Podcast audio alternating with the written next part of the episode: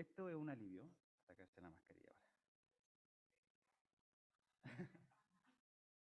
La alegría.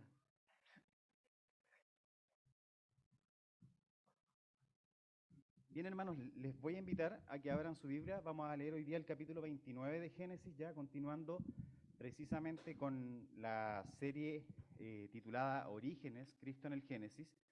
Eh, y vamos a leer el capítulo completo. Son 35 versículos. Y después le voy, a, le voy a pedir que tenga su, su dispositivo, su Biblia abierta ahí, para que vayamos siguiendo precisamente el, el sermón. Génesis capítulo 29, versículos 1 al 35. ¿Ya? Dice eh, así, dice, Jacob continuó su viaje y llegó a la tierra de los orientales. Al llegar, al llegar vio en medio del campo un pozo donde descansaban tres rebaños de ovejas, ya que éstas bebían agua de allí. Sobre la boca del pozo había una piedra muy grande, por eso los pastores por eso los pastores corrían la piedra solo cuando estaban juntos todos los rebaños, y luego de abrevar a las ovejas, volvían a colocarla en su lugar sobre la boca del pozo. Jacob les preguntó a los pastores, ¿de dónde son ustedes? Somos de Harán, respondieron. ¿Conocen a Labán, el hijo de Nahor? Volvió a preguntar Jacob. Claro que sí, respondieron. Jacob siguió preguntando, ¿se encuentra bien de salud? Sí, está bien, le contestaron. A propósito, ahí viene su hija Raquel con las ovejas. Entonces Jacob les dijo, todavía estamos en pleno día y es muy temprano para encerrar el rebaño. ¿Por qué no les dan de beber a las ovejas y las llevan a pastar? Y ellos respondieron, no podemos hacerlo hasta que se junten todos los rebaños y los pastores quiten la piedra que está sobre la boca del pozo. Solo entonces podremos dar de beber a las ovejas. Todavía estaba Jacob hablando con ellos cuando Raquel llegó con las ovejas de su padre, pues era ella quien les cuidaba. En cuanto Jacob vio a Raquel, hija de su tío Labán, con las ovejas de éste, se acercó y quitó la piedra que estaba sobre la boca del pozo y les dio de beber a las ovejas. Luego besó a Raquel, rompió en llanto y le contó que era pariente de Labán, por ser hijo de su hermana Rebeca. Raquel salió entonces corriendo a contárselo a su padre.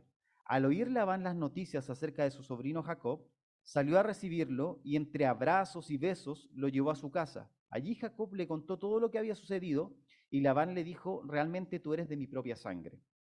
Jacob había estado ya un mes con Labán cuando éste le dijo, por más que seas mi pariente, no vas a trabajar para mí gratis. Dime cuánto quieres ganar. Ah, estoy leyendo la NBI, ya, pero. Labán tenía dos, eh, ¿cuánto quieres ganar? Labán tenía dos hijas, la mayor se llamaba Lea y la menor Raquel. Lea tenía ojos apagados, mientras que Raquel era una mujer muy hermosa. Como Jacob se había enamorado de Raquel, le dijo a su tío, me ofrezco a trabajar para ti siete años a cambio de Raquel, tu hija menor. Labán le contestó, es mejor que te la entregue a ti y no a un extraño. Quédate conmigo. Así que Jacob trabajó siete años para poder casarse con Raquel, pero como estaba muy enamorado de ella, le pareció poco tiempo. Entonces Jacob le dijo a Labán, ya he cumplido con el tiempo pactado, dame mi mujer para que me case con ella. Labán reunió a toda la gente del lugar y ofreció una gran fiesta, pero cuando llegó la noche, tomó a su hija Lea y se la entregó a Jacob, y Jacob se acostó con ella. Además, como Lea tenía, como Lea tenía una criada que se llamaba Silpa, Labán se la dio para que la atendiera. A la mañana siguiente, Jacob se dio cuenta de que había estado con Lea y le reclamó a Labán, ¿qué me has hecho? ¿Acaso no trabajé contigo para casarme con Raquel? ¿Por qué me has engañado? Labán le contestó, la costumbre en nuestro país es casar primero a la mayor y luego a la menor. Por eso cumple ahora con la semana nupcial de esta, y por siete años más de trabajo te daré la otra.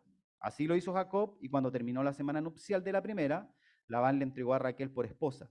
También Raquel tenía una criada llamada Bilha, y Labán se la dio para que la atendiera. Jacob entonces se acostó con Raquel y la amó mucho más que a Lea, aunque tuvo que trabajar para Labán siete años más. Versículo 31, cuando el Señor vio que Lea no era amada, le concedió hijos. Mientras tanto Raquel permaneció estéril. Lea quedó embarazada y dio a luz a un hijo, el que llamó Rubén, porque dijo, el Señor ha visto mi aflicción, ahora sí me amará mi esposo. Lea volvió a quedar embarazada y dio luz otro, hijo, al que le llamó Simeón, porque dijo, llegó a oídos del Señor que no soy amada y por eso me también eh, y por eso me dio también este hijo. 34. Luego quedó embarazada un nuevo de nuevo y dio a luz un tercer hijo al que llamó Leví, porque dijo, ahora sí me amará mi esposo, porque le he dado tres hijos. Lea volvió a quedar embarazada y dio luz un cuarto hijo, al que llamó Judá, porque dijo, esta vez alabaré al Señor. Después de esto dejó de dar a luz. Tengamos un momento de oración.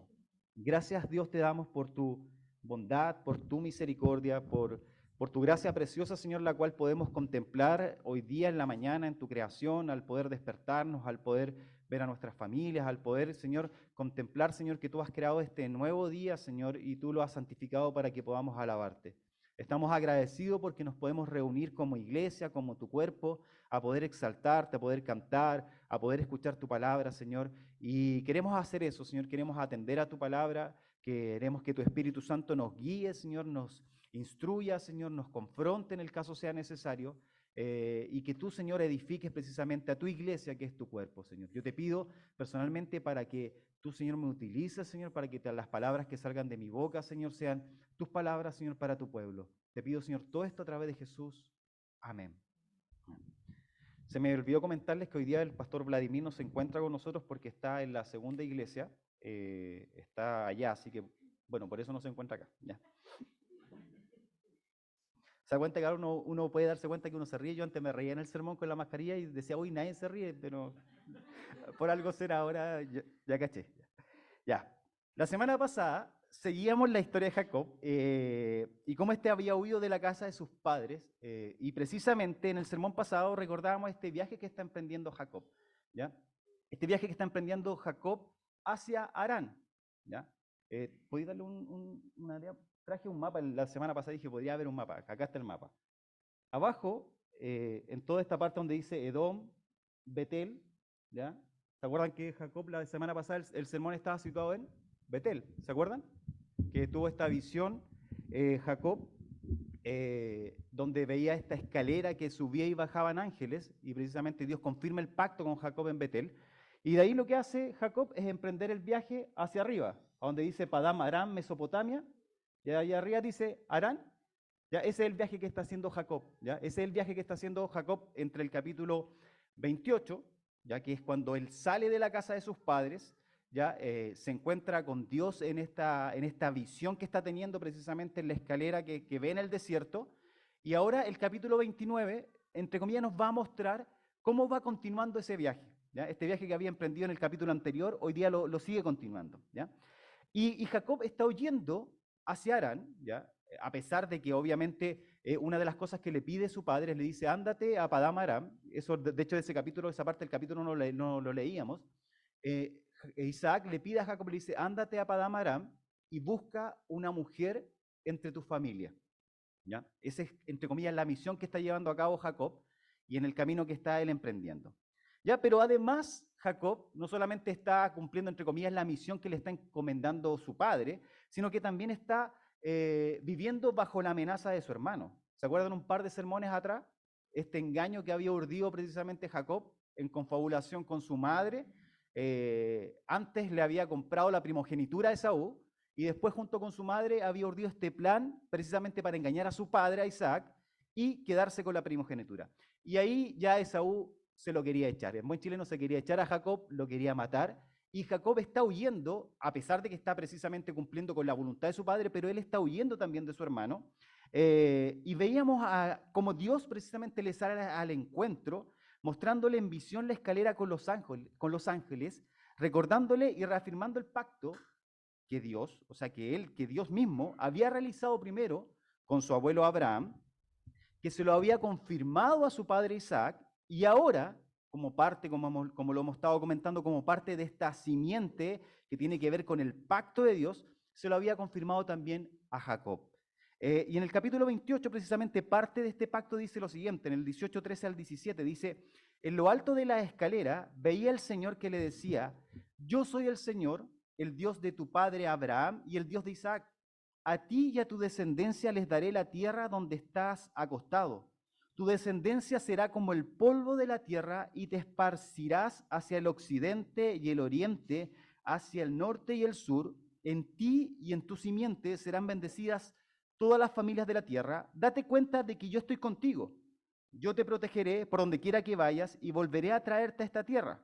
No te dejaré ni un momento hasta que haya hecho lo que te haya dicho, cuando Jacob despertó de su sueño, dijo, realmente el Señor está en este lugar y yo no lo sabía. Y después su expresión dice que sintió miedo y dijo, qué terrible es este lugar. No es otra cosa que la casa de Dios y la puerta del cielo. Ya, esa es, es parte de la confirmación que, que Dios está haciendo precisamente con el pacto que inicia en Abraham, que lo continúa con Isaac y ahora precisamente lo está continuando con Jacob. En el capítulo 29 que leamos hoy, es precisamente la continuación de dicho viaje y cómo Jacob está emprendiendo el camino hacia Harán, la tierra entre comillas de su familia. Recuerden de dónde venía Abraham. De Ur de los Caldeos. ¿Y dónde está Ur? Allá en la punta donde dice Caldea. Ur. ¿Se dan cuenta que la línea roja sigue? La línea roja es el viaje de Abraham. Allá está Ur.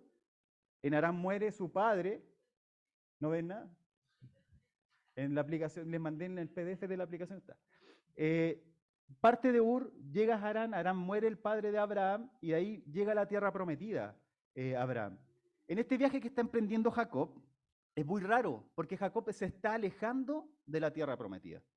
¿ya? Jacob está volviendo hacia arriba, hacia el oriente, a Padam Aram, y está alejándose precisamente de la tierra prometida. Y qué extraña situación, porque Dios le había prometido y parte de esa promesa, parte de ese pacto que Dios te estaba haciendo, tenía que ver precisamente con esta herencia que era la tierra prometida. Y hay un punto eh, importante a recordar, que era lo que yo tocaba eh, cuando hablaba precisamente acerca del nacimiento de Jacob y Saúl. Lo siguiente, dice, debemos situarnos en la época en la que se desarrolla la historia. Estamos en plena época patriarcal de Israel. Los principales puntos de las promesas hechas por Dios a Abraham, capítulo 12 en adelante de Génesis, tenían que ver con el pacto que Dios estaba estableciendo con su pueblo. Y dicho pacto contenía estas promesas. Contenía tres promesas y tres puntos importantes que formaban parte del pacto que Dios estaba, estableciendo con Abraham, con Jacob, con, o sea, con Isaac, con Jacob y de ahí en adelante. ¿Qué tenía que ver? ¿Qué formaban esta, estas promesas? Tenía que ver con un heredero, con una herencia que tenía que ver con la tierra que Dios le estaba prometiendo y tenía que ver también con una bendición, o sea, con un patrimonio para ser fuente de bendición a otras naciones. Estos tres aspectos, ¿no es cierto?, que formaban parte del pacto que Dios había establecido, eh, más adelante nosotros, a medida que, conocemos la revelación, nos damos cuenta que estos tres elementos se cumplen precisamente en Cristo. Pero sin embargo, en ese instante, vemos a, Jacob, ¿no es cierto?, eh, como sin ninguna, sin ninguna, eh, no tomando parte en ninguna de estos aspectos del pacto. Se estaba alejando de la tierra prometida, no estaba casado todavía, todavía no tenía un heredero, y salió huyendo de la casa de sus padres, y lo único que tenía era la bendición de Isaac, no tenía riquezas, no tenía nada, ¿no es cierto?, que le permitiese ser precisamente de bendición a otras naciones. Complementando esto, Tim Keller, en su libro Dios es falso, él dice, por esta razón, los descendientes de Abraham, o sea, todo el pueblo judío de ahí en adelante, en cada una de sus generaciones se escogería un hijo que continuaría esa línea para que caminara con Dios como cabeza de su familia y le pasara la fe a la siguiente generación. Entonces habría otro hijo que seguiría adelante con la línea y otro y otro hasta el día en el cual uno de los descendientes de Abraham sería el mismo Mesías. ¿Ya? Nosotros vemos el, pacto eh, de, cumplido de manera perfecta o concreta en la figura de Cristo. Pero en este instante, en el, punto que nos estamos parando hoy día en la historia, eh, Jacob, ¿no es cierto?, no tiene esta visión que nosotros tenemos de la, de la revelación, ¿no es cierto?, bíblica, sino que él se encuentra sin nada. El camino que emprende Jacob está precisamente en la búsqueda del heredero, buscando una esposa, tal como se lo había pedido su padre en el capítulo anterior, en el, capítulo 28. Y en esta búsqueda que es precisamente que nos encontramos en el capítulo 29, y el texto nos va a situar en seis escenas.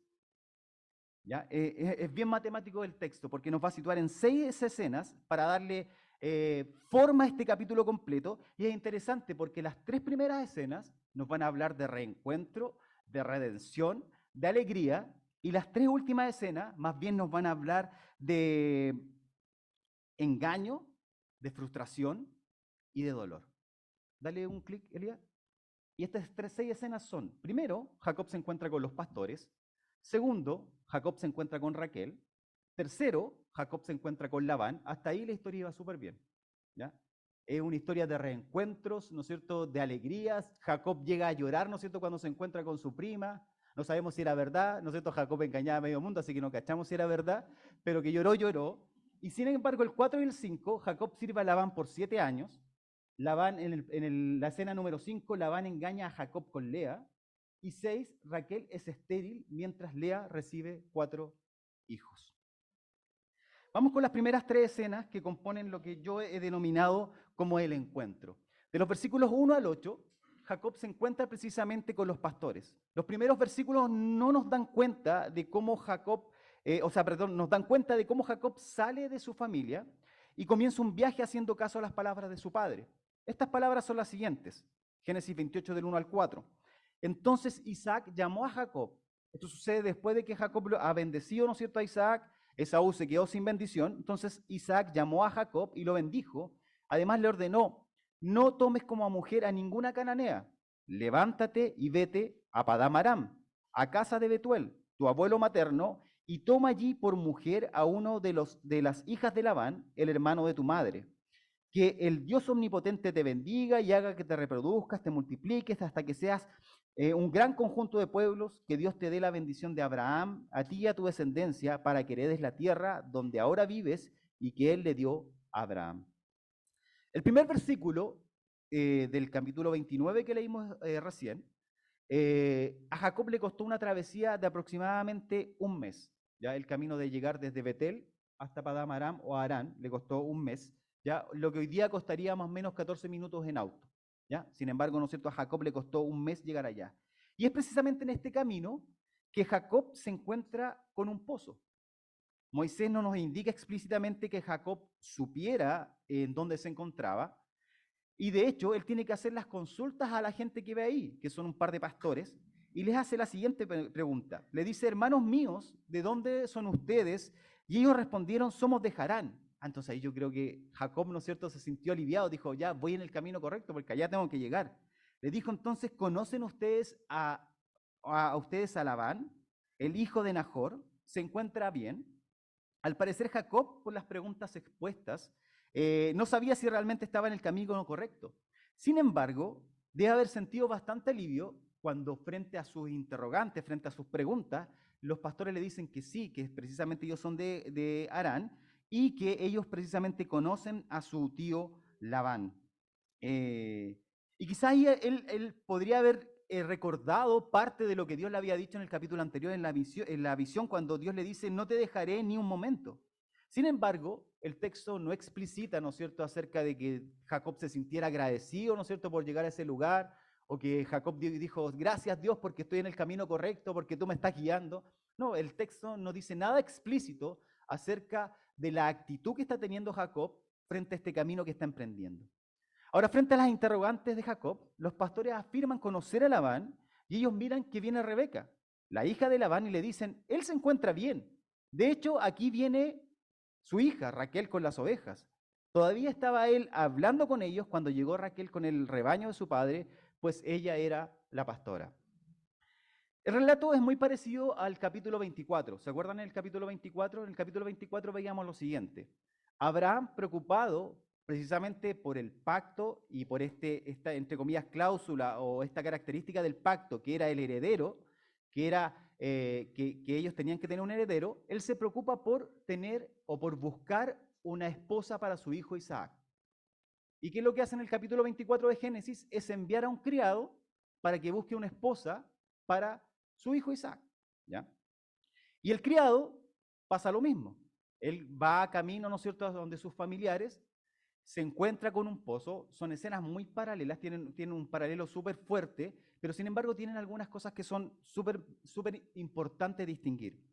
Primero, el elemento distinto es que el criado de Abraham explícitamente ora a Dios pidiéndole tener éxito en la tarea encomendada por su amo.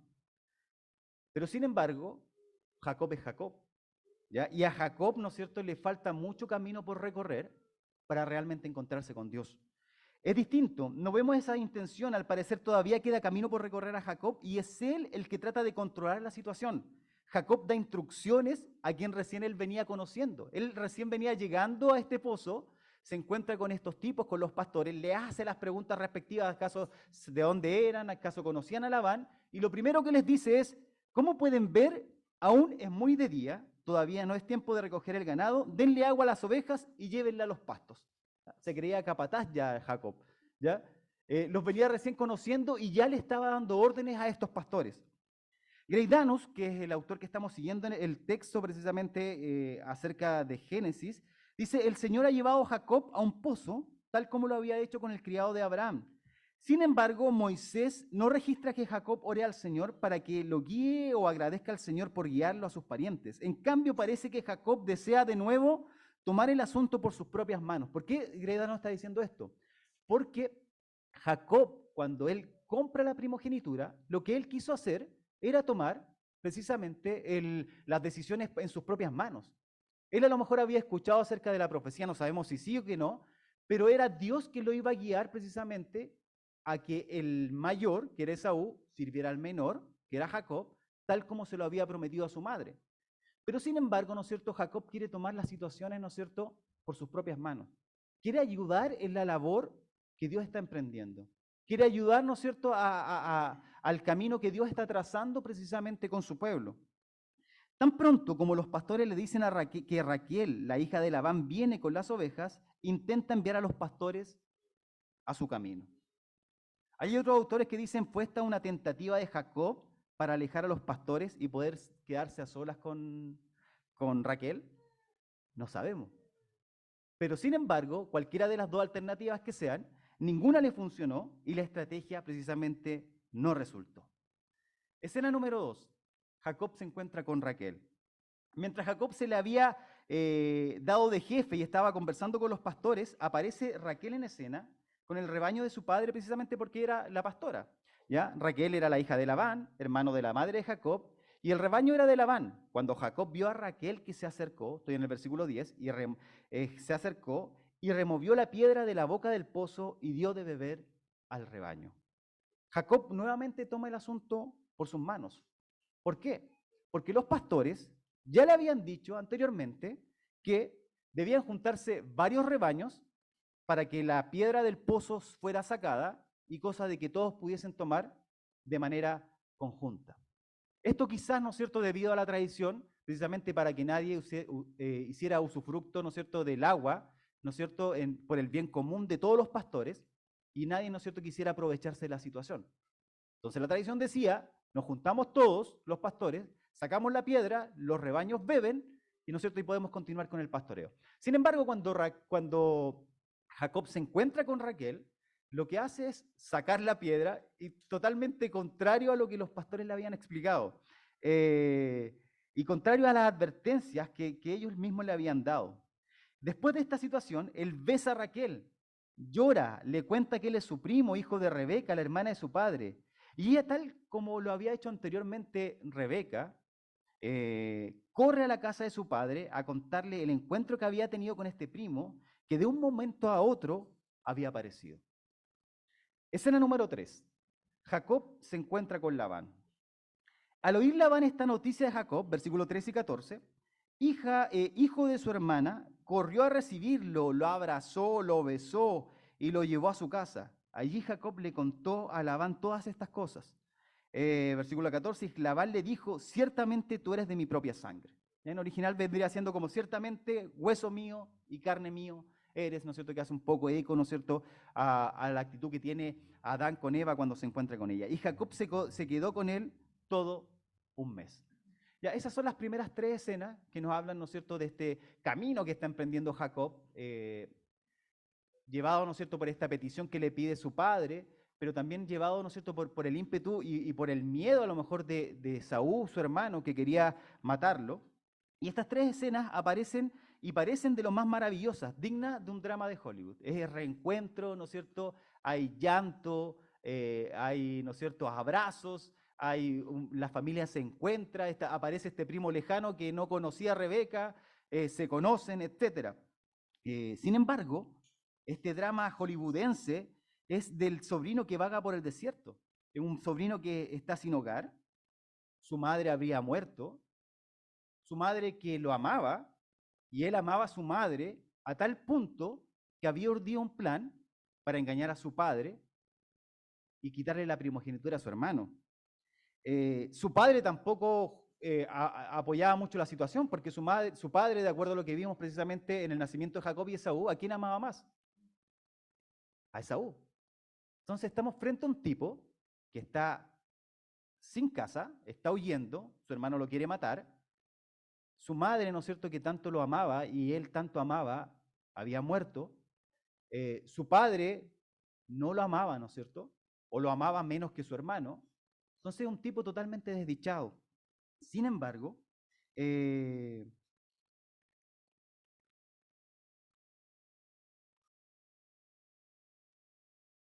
lo voy a leer mejor. Escenas parecen que eh, este tipo, este sobrino que vaga por el desierto sin hogar, su madre había muerto, a quien amaba, a quien lo amaba, al punto de engañar, juntos a su padre.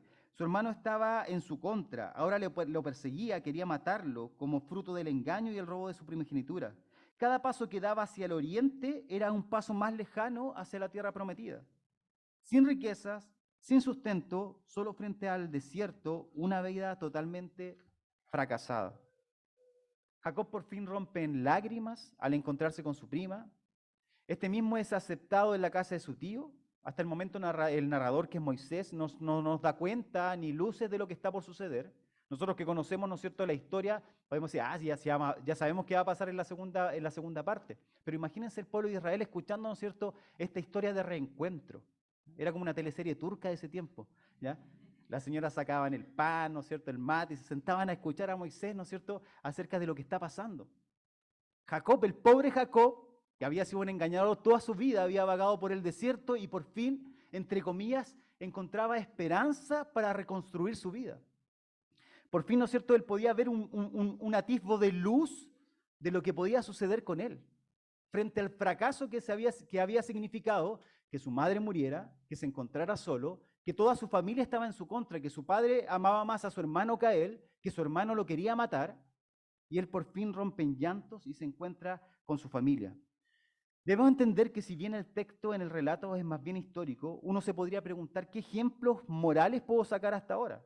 En este punto, Jacob no es un buen ejemplo, no es un buen ejemplo a seguir, no es un buen, ¿no cierto?, patrón de conducta a seguir en nuestra vida cristiana. Nuestro problema es que leemos la Biblia como un montón de historias aisladas y no como la gran historia que la Biblia nos muestra.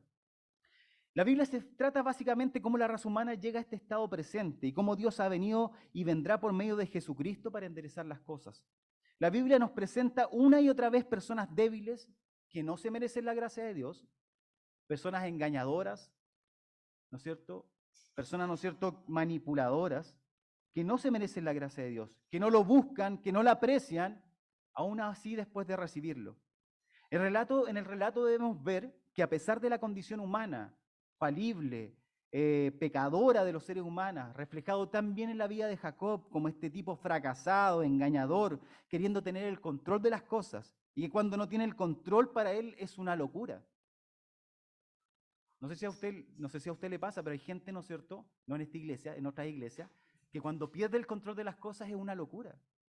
Su vida se le va, ¿no es cierto?, de las manos. Cuando no tiene la situación por su, mano, ¿no es cierto? Su vida pareciese que no tiene sentido. Pese a todo eso, es Dios quien está teniendo el control de la historia, está actuando tras bambalinas y por sobre todo por fidelidad al pacto que nace en él y que él mismo había establecido con Abraham y que ahora está teniendo cuidado de Jacob, guiándolo pese a su condición de pecador. Así es nuestro Dios.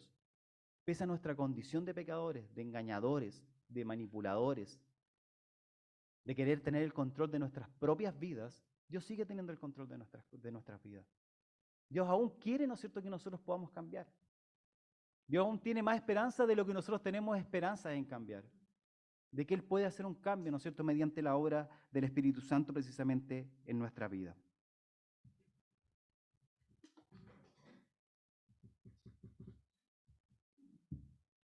Vamos con la segunda parte.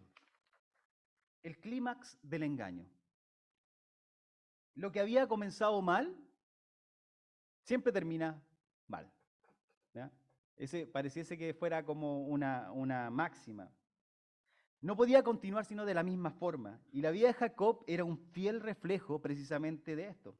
La siguiente escena comienza mostrándonos cuál era la situación actual de Jacob en la casa de su tío. Es el número 4. Jacob sirve a Labán por siete años. Versículo 15 dice, entonces Labán le dijo a Jacob, a Jacob, ¿vas a trabajar para mí de balde solo porque eres mi sobrino? ¿Qué está diciendo Jacob? ¿Qué está diciendo, perdón, Labán? En el tiempo que se escribe el Génesis, había costumbre en relación con aquellos que prestaban algún tipo de servicio frente a algún amo. ¿ya? Y precisamente Labán lo que está haciendo es poner en, o, dar luz acerca de cuál era la situación o el estatus jurídico en el que se encontraba Jacob frente a los siervos de su casa. Si bien habían esclavos, por lo general, que eran, eran personas extranjeras, de origen o de sangre, y ellos disfrutaban de mantención, de cierta protección personal, pero trabajaban fundamentalmente sin percibir ningún sueldo.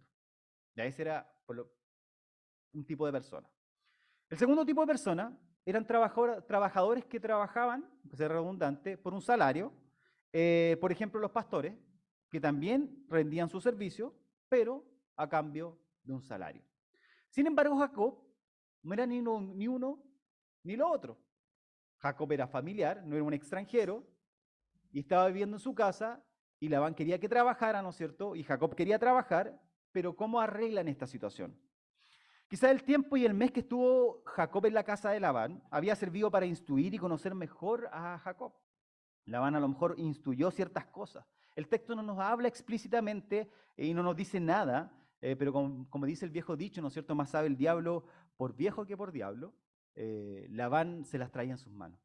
A cualquier profesor de, de ¿cómo se llama?, de, mm, de negociación quisiera haber jugado esta jugada maestra que hace Labán precisamente en este encuentro que tiene con Jacob. Versículo 15. Entonces Labán le dijo a Jacob, vas a trabajar para mí de balde solo porque eres mi sobrino. Dime cuánto quieres que te pague. O sea, le puso precio al tema. Jacob, que estaba en una posición bastante difícil, porque se había ido de la casa de sus padres, estaba sin tierra, estaba sin heredero, no había encontrado una mujer todavía con la cual casarse o tener un hijo, y estaba sin herencia. No tenía dinero, ¿no es cierto?, para cumplir esta parte del pacto que Dios había establecido con Abraham, con Isaac y con Jacob, que tenía que, ser, que, tenía que ver con ser de bendición a las naciones. En esa, en, esa parte de la historia nosotros vemos, ¿no es cierto?, esta bendición de, manera eh, monetaria o, de manera física tangible. ¿ya? Nosotros a medida que va avanzando la, revelación podemos ver que esta bendición tiene que ver con Cristo, pero tenemos que situarnos, ¿no es cierto?, en esta parte de la historia de acuerdo a lo que Jacob está pensando. Eh, entonces Jacob, la, posición era bastante difícil, no sabemos qué habrá estado pasando por la cabeza Jacob, sin embargo, el narrador hace una pausa para darnos un dato importante. El versículo 16 dice, Labán tenía dos hijas, la mayor se llamaba Lea y la menor, la menor se llamaba Raquel. Los ojos de Lea eran tiernos, pero Raquel tenía una bella presencia y era de hermoso parecer. Versículo 18, Jacob se enamoró de Raquel. ¿Ya? Eh, no hace más alusión acerca de cómo era Lea, solamente dice acerca de, los ojos, ¿no es cierto? Que eran tiernos, otros dicen que eran como apagados, otros autores, ¿no es cierto? Como que les faltaba brillo. Pero sin embargo, explícitamente el texto sí nos dice que Raquel era hermosa en todo su cuerpo, en todo su parecer. Y aquí Jacob cooperó. ¿ya? Estaba perdidamente enamorado de Raquel. ¿Por qué digo esto? Versículo 18 y 20 dice, cuando le pregunta a Labán cuál era el precio por trabajar con él, Jacob hace su apuesta máxima y dice, por Raquel, tu hija menor, yo te voy a servir siete años. Ya esto era mucho, porque al, llevarlo a Lucas, a, ¿no cierto?, a dinero, eh, Jacob estaba pagando el doble y otros autores dicen que estaba pagando el cuádruple de lo que se pagaba en ese tiempo por una esposa. Sin embargo, Jacob estaba dispuesto a ir más, más allá. Y en el versículo 20, el autor también nos dice, así fue como Jacob trabajó siete años por Raquel, pero le parecieron unos cuantos días. ¿Por qué? Porque la amaba. ¿Ya? Entonces, eh, Jacob estaba completamente enamorado de Raquel eh, y él estaba dispuesto, él estaba ofreciendo pagar el sueldo de siete años por ella lo que en el sistema económico en ese tiempo era casi el doble, como les decía, de lo que se pagaba por un patrimonio, ya que tenía que ver, ¿no es cierto?, con la dote que pagaba el que se iba a casar, que se la pagaba, ¿no es cierto?, al padre de la novia. Jacob ni siquiera recapacitó, sino que simplemente actuó, vio en el amor en el que sentía por Raquel un salvador para revertir su situación. Dijo, aquí me la aseguro, Aquí tengo una esposa con la cual cumplir mi herencia, o sea, con, la cual puedo cumplir y llevar a cabo este heredero que tengo que llevar encima. Eh, puedo empezar a surgir económicamente para hacer de bendición a las otras naciones y puedo volver a la casa, ¿no es cierto?, de mis padres, a la tierra que tengo que volver. ¿Por qué? Porque ya cumplí con el mandato que me dio mi padre de ir a Padamaram, de buscar a una mujer, de tener muchos hijos y volver a la tierra que Dios le había prometido a Abraham. Un salvador para revertir esta situación. El amor lo había perdido Jacob, lo había perdido con la muerte de su madre, ya que su padre amaba más a Esaú. Ella era la respuesta para convertirse en la simiente de Abraham. Raquel era la respuesta que Jacob estaba esperando. Ya Jacob no la pensó dos veces, sino que dijo, yo pongo el precio y el precio son siete años de, servicio para ti. Y te voy a servir estos siete años precisamente a cambio de tu hija, la menor. ¿Qué diferencia hay con el capítulo 24? Y yo les decía, ¿no es cierto?, que hay bastantes paralelismos entre la búsqueda que hace Abraham a través de su criado para la hija con Isaac, de, a la, para buscar una esposa para Isaac y este pasaje. El criado enviado por Abraham para buscar una esposa para Isaac recurre a Dios para saber si es la esposa correcta para el hijo de su amo. Él le pide, ¿no es cierto?, saber y llegar al lugar correcto y le pide, ¿no es cierto?, que cuando lleguen las mujeres ahí, la que, se, la que se agache y le entregue el agua, ¿no es cierto?, esa sea precisamente la correcta. En Jacob no vemos esto. Jacob sigue siendo Jacob. Un día Jacob le dijo a Labán, mi plazo se ha cumplido, versículo 21, dame a mi mujer para unirme. Algunos autores bíblicos y estudiosos dicen que esta frase que ocupa Jacob es inusitadamente osada, gráfica y sexual para la manera en que se hablaba en ese tiempo. Básicamente lo que le dijo Jacob a Labán, le dijo suegro, o en nuestro tiempo sería como tío, eh, no me aguanto las ganas de tener relaciones sexuales con tu hija, dámela ahora. ¿Ya? Eso fue un poco lo que le dijo Jacob. Se la estaba, le estaba pidiendo precisamente a su hija. ¿Por qué? Porque el tiempo se había cumplido. Y reafirmo nuevamente lo que les estaba comentando anteriormente. La vida de Jacob era un desastre. Él no veía la luz, la esperanza en su relación con Raquel, todas las ideas de tener un sentido y una seguridad en la vida que tenía en el corazón quedaron fijaron, fijadas firmemente en Raquel. Ese era su objetivo de fondo. Raquel, cuando tú no estás, ¿no es cierto? Como diría Rafael, cuando tú no estás, no tengo nada, no me queda más que mi dolor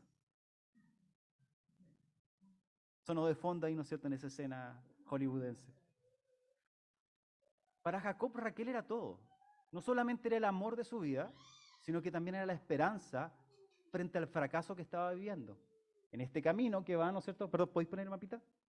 En este camino que está emprendiendo desde Betel hasta Arán, huyendo de la tierra prometida, sin familia o con toda su familia, ¿no es cierto?, en contra, sin un padre que lo amara mucho, con una madre muerta, sin un heredero, ¿no es cierto?, en el cual pudiese continuar con, la, con, la, con, la, con, lo que era parte del pacto que había, Dios había establecido con Abraham, con Isaac y ahora con él, sin una herencia, totalmente quebrado, trabajando siete años gratis. No tenía nada Jacob.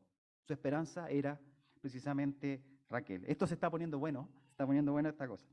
Eh, escena número 5, versículos 22 al 30. Eh, Labán engaña a Jacob con Lea. Estamos llegando al clímax de la historia y específicamente al clímax del engaño. Como dirían muchos títulos de sermones precisamente cuando hablan acerca de este capítulo y eh, que es el engañador ha sido engañado. Ya encontré muchos títulos de sermones que tenían que ver con, ¿cierto? con este pasaje y comúnmente el, título era, era, ese. El versículo 22 vemos a Jacob pidiéndole a Labán que le permita casarse con Raquel, ya que el tiempo estipulado se había cumplido. Labán accedió pero sin embargo la respuesta que le da Labán no es sí, yo quiero que te cases con Raquel, es como bastante escueta, ¿ya? Dice, sí, sería bueno que darte a ti como mujer, quédate aquí conmigo. No dijo nada más. Entonces, después vemos precisamente la actitud de, de Labán en, lo que está a punto de pasar. Eh, Jacob le pide a Labán que le permita casarse con Raquel, ya que el tiempo estipulado se había cumplido. Labán accedió y como era de costumbre hubo, su buena fiesta. Culturalmente la fiesta duraba aproximadamente una semana, ¿ya? Eran invitados los familiares, los vecinos. Y obviamente, ¿no es cierto?, como en toda buena fiesta, había alcohol de por medio. ¿ya? Eh, versículo 23 al 25, cuando llega la noche, Labán toma a su hija Lea y se la lleva a Jacob. Ya por costumbre la novia tenía que llevar un velo más bien de tela gruesa, por lo tanto, entre la tela gruesa y el, alcohol, Jacob no se dio cuenta de lo que estaba pasando. Eh, sumémosle a esto, ¿no es cierto?, el efecto de la fiesta, de lo que estaba participando, la esperanza que Jacob, ¿no es cierto?, estaba recibiendo. Estaba, estaba él esperanzado, ya trabajé siete años, ya la esperanza para este fracaso que estoy teniendo en mi vida está a, un par de horas de que se cumpla, ¿no es cierto? Voy a acostarme con el amor de mi vida, con la mujer que tú me has dado, voy a, no sé, tiene que haberse le pasado un montón de rollos en la cabeza a Jacob para pensar, ¿no es cierto?, que toda su situación, todo lo que él estaba viviendo, iba a ser precisamente revertido en una noche en que él se encontrara precisamente con Raquel. Él se unió a ella, Además, Labán en el versículo 24 le dio a su hija, a su hija Lea, y le dio a su criada, a su sierva Silpa. Sin embargo, Jacob, yo me, yo, me pienso, ¿no sé, Jacob en la mañana estaba como para el lado, miró para el lado, y no era Raquel. No era Raquel, era Lea. Entonces ahí sus esperanzas tienen que haberse sentido, se les tiene que haber caído el mundo encima. Eh, miró hacia el lado, no vio a Raquel, sino que se dio cuenta que la mujer con la cual había consumado su matrimonio no era Raquel, sino Lea, esta muchacha de los ojos tristes. Esa otra banda sonora que suena el, el Se levantó enojado, eh, enrostró a Labán por lo que había pasado. ¿Qué es lo que me has hecho? ¿Acaso no te he servido por Raquel? ¿Por qué me has engañado? Y pacientemente Labán le dice, ¿sabes lo que pasa? Que en la cultura no te puedo pasar a mi hija menor. Te tengo que pasar a mi hija mayor primero. Entonces, por lo tanto, ¿no es cierto? No te podía dar a Raquel, tenía que pasarte a Lea. Pero hagamos un trato. Buen negociador, Lavar, hagamos un trato. Cuando termine esta semana de fiesta, yo te voy a pasar a Raquel y tú vas a trabajar siete años más para mí. Jacob, que estaba tan cegado por, por en quien él había puesto su esperanza, accedió enseguidamente. ¿Por qué? Porque su vida y su sentido y su propósito estaban puestas precisamente en la vida de Raquel. Él accedió inmediatamente. Una vez terminada la semana, él se iba a poder casar con Raquel, la mujer que amaba. La solución para Jacob frente a su fracaso tenía una sola respuesta, y para él era Raquel. No había otra solución. Ella se había convertido en su esperanza, en su Dios, en su ídolo, quien lo libraría de la condición del fracaso actual que estaba teniendo. Eh, estaba tan aferrado a ella que de manera posterior iba a traer problemas en su familia, entre sus esposas, entre sus hijos. A Jacob le quedaba mucho camino por recorrer, porque Jacob seguía siendo Jacob. Imagínense, por el lado, ¿podéis poner el mapita de nuevo? Por el lado del mapa, ya en Betel, cerca, ¿no es cierto?, de ahí, de, de, ese sector donde está el cuadrado blanco, Jacob ya había tenido problemas con su padre, un padre que lo amaba menos que su hermano. Había tenido problemas con su hermano, que lo quería matar por engañarlo. Y arriba, en Arán, estaba a punto de tener problemas también con Lea, con Raquel, y había tenido problemas con Labán. Entonces, su vida estaba totalmente quebrada. ¿Qué tiene que ver esto con nuestras vidas? Muchas veces ponemos nuestra esperanza en un montón de sustitutos de Dios, en el renombre, en el trabajo, en una carrera, en un amor idealizado, como en el caso de Jacob, o como un esposo idealizado, o como una esposa idealizada, en el dinero. Sin embargo, cuando pensamos que hemos encontrado la solución a todos nuestros problemas, cuando pensamos que todo se ha acabado y que por fin hoy día nos sentimos seguros, en la mañana cuando despertamos, nos damos cuenta que no es Raquel quien está al lado, sino que simplemente Lea. Y la frustración nuevamente viene a nuestra vida. La historia de Jacob se vuelve a repetir en nuestras propias vidas. Cuando creemos que hemos logrado llenar el vacío de nuestro corazón, como Jacob lo estaba pretendiendo llenar con Raquel para que le solucionara sus problemas y para que lo librara del fracaso, Cuando pensamos que hemos logrado llenar el vacío de nuestro corazón con Raquel, tal como lo hizo Jacob, al despertar nos damos cuenta que simplemente lea. Y vivimos en una constante desilusión. Cuando idealizamos, cuando pretendemos llenar el vacío de nuestro corazón con otras cosas que no son Dios, vivimos una constante desilusión. C.S. Luis concluye en su libro Mero Cristianismo, en relación a la búsqueda de esperanza en nuestras vidas, él dice, si yo encuentro en mí mismo un anhelo que ninguna experiencia de este mundo puede satisfacer, La explicación más probable es que fui hecho para un mundo distinto. San Agustín lo diría de otra forma, él diría, tú nos hiciste Señor para ti, nuestro corazón está inquieto hasta que descanse en ti. Tercera parte y escena final. Por último, las consecuencias de esta búsqueda incesante de Jacob no solo trajeron consecuencias en su propia vida, sino en la que los rodeaban. Un conflicto constante con Lea, de hecho el texto más adelante nos dice que él prefería a los hijos de Raquel, conflicto entre sus propios hijos debido precisamente a esta preferencia. Sin embargo, hay alguien que se nos olvida y que está pagando los platos rotos de esta situación. ¿Y qué es? Precisamente Lea. Siempre, siempre cuando nosotros buscamos, buscamos satisfacer nuestro deseo más profundo en una cosa que es distinta a Dios, siempre alguien más va a pagar los platos rotos. Siempre alguien más va a pagar los platos rotos en una relación, en una familia, en una iglesia, etc. Siempre van a haber consecuencias, siempre va a haber una, daños colaterales en lo que estamos haciendo. Y es precisamente Lea el quien está a punto, ¿no es cierto?, de pagar los platos rotos de esta historia. Eh, y sin embargo, ella tiene un crecimiento espiritual, pero sí tiene ciertas actitudes que tienen mucho más en común de lo que nosotros podemos pensar acerca de Jacob. Versículo 31. Al ver el Señor que, Lea era menospreciada, le dio hijos, pero Raquel era estéril. Dios sigue controlando la historia. ¿ya?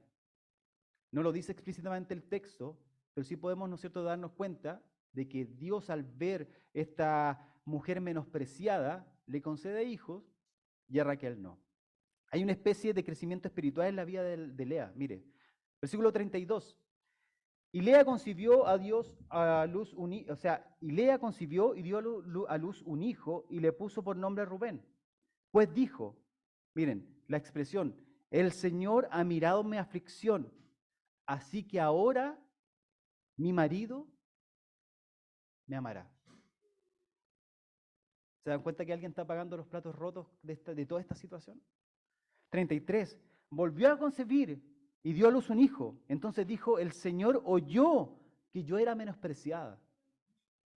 Así que también me ha dado este hijo. Por eso le puso por nombre Simeón. 34. Y concebió una vez más y dio a luz un hijo y dijo, esta vez mi marido se unirá conmigo. O en el original podría decir, esta vez mi marido va a querer estar conmigo, pues ya le he dado tres hijos y por eso le puso por nombre Levi. ¿En quién estaba poniendo la esperanza Lea? En el amor de su marido, en la forma en que estaba teniendo hijos. Sin embargo, el versículo 35, su vida da totalmente un vuelco. Dice, todavía concibió otra vez y dio a luz un hijo. Entonces dijo, esta vez alabaré al Señor. Y por eso le puso por nombre Judá y dejó de dar a luz. Cuando Lea deja de buscar llenar el vacío de su corazón con la imagen de su esposo, con tratar de encontrar el, amor de su esposo, cuando Lea deja de, buscar, ¿no es cierto?, eh, llenar el vacío de su corazón con, el, con sus hijos, cuando Lea deja de llenar el vacío de su corazón tratando de mendigar un amor que no le es correspondido, la última expresión es muy distinta a las expresiones en el nacimiento de sus tres primeros hijos. Es esta vez alabaré al Señor. Lea ha encontrado el camino para llenar con su corazón o llenar su corazón solamente en Dios. Dios sigue estando presente en la historia y controlando la historia. Los planes de Jacob eran casarse con Raquel. Sin embargo, a Lea, a quien pese al engaño de Labán, pese al engaño por parte doble, tanto como engañó a su hija como engañó también a Jacob, se ha convertido en la línea directa de Jesús a través de la tribu de Judá. Esta mujer menospreciada forma parte, ¿no cierto?, importante del pacto y del cumplimiento que el, que el pacto va a llevar, ¿no cierto?, en tiempos posteriores cuando Cristo aparezca en la tierra. Concluyo con lo siguiente. ¿Qué nos queda a nosotros? Esta historia tiene altos, bajos, encuentros, engaños. Sin embargo, vemos tras el telón la mano de Dios controlando, guiando la historia de la humanidad. Nuestro llamado es a sentirnos totalmente satisfechos en Dios. El Evangelio se trata del Dios buscando a hombres débiles, corruptos, fracasados, con el fin de darles una esperanza. con el fin de llenar el vacío que tanto les pesa en el corazón, como en el caso de Jacob. El Evangelio se trata del amor de Dios por aquellos que han sido despreciados, que se sienten postergados, que mendigan amor, como en el caso de Lea. El Evangelio de Dios se trata acerca eh, de este Evangelio que nos sorprende, que pareciese que está totalmente ausente en un texto tan antiguo y con una situación tan eh, poco común como la de Jacob, Lea y Raquel, pero que sin embargo ha estado tan presente en cada una de nuestras vidas y que seguirá golpeando nuestros corazones hasta el momento que nos demos cuenta que solo podemos encontrar descanso y satisfacción solo en Dios. No siga perdiendo el tiempo. No siga perdiendo el tiempo, descanse, deje que Dios llene su corazón, dése cuenta que no va a haber nada, pero absolutamente nada que le dé sentido a su vida si no es Dios. Nada, absolutamente nada. En Apocalipsis, cuando Dios confronta a la iglesia de la Odisea, esta iglesia que se sentía, ¿no es cierto?, rica, eh, que no le hacía falta nada. Los versículos finales, ¿no es cierto?, eh, Jesús, en la revelación que le da a Juan, los termina con un versículo que comúnmente se ocupa, ¿no es cierto?, o antiguamente ya no se ven muchas predicaciones en la calle, se ocupaba en la calle, cuando le dice, mira, ya estoy a la puerta y llamo. Y que es un mensaje para la iglesia, no es un mensaje para gente no cristiana. Mira, estoy a la puerta y llamo. Si alguno oye mi voz, abre la puerta, yo entraré en su casa y cenaré con él y él cenará conmigo. No pierda más el tiempo buscando, ¿no es cierto?, sustitutos de Dios en cualquier situación de su vida. Frente a su fracaso, lo que puede llenar y darle sentido a su vida es Dios. Frente a su falta de amor, lo que puede darle sentido a su vida es Dios. Simplemente Dios.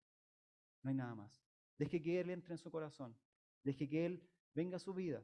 Deje que Él entre a su, a su casa, ¿no es cierto? Y cene con Él, como dice el versículo. Y cenaré con Él y Él cenará conmigo. Tengamos un tiempo de oración.